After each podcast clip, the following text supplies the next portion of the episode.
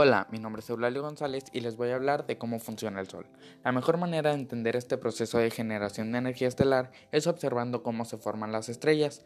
De acuerdo con la teoría de la nebulosa, la reacción nuclear en el interior de una estrella comienza cuando una gran nube de gas y partículas, conocida como una nebulosa, se derrumba bajo la presión de su propia gravedad.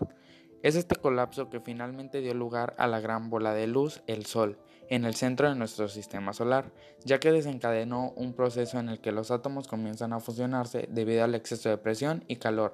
En concreto, en el núcleo de las estrellas, que son aproximadamente del tamaño del Sol, la energía se produce cuando los átomos de hidrógeno se fusionan y por ende se convierten en helio. Durante este proceso de fusión, parte de la materia de los núcleos de fusión no se conserva y se convierten en fotones, es decir, luz, calor y energía.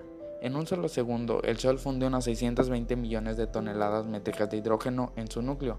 Esto significa que, en tan solo un segundo, el Sol produce energía suficiente para alimentar la ciudad de Nueva York por unos 100 años.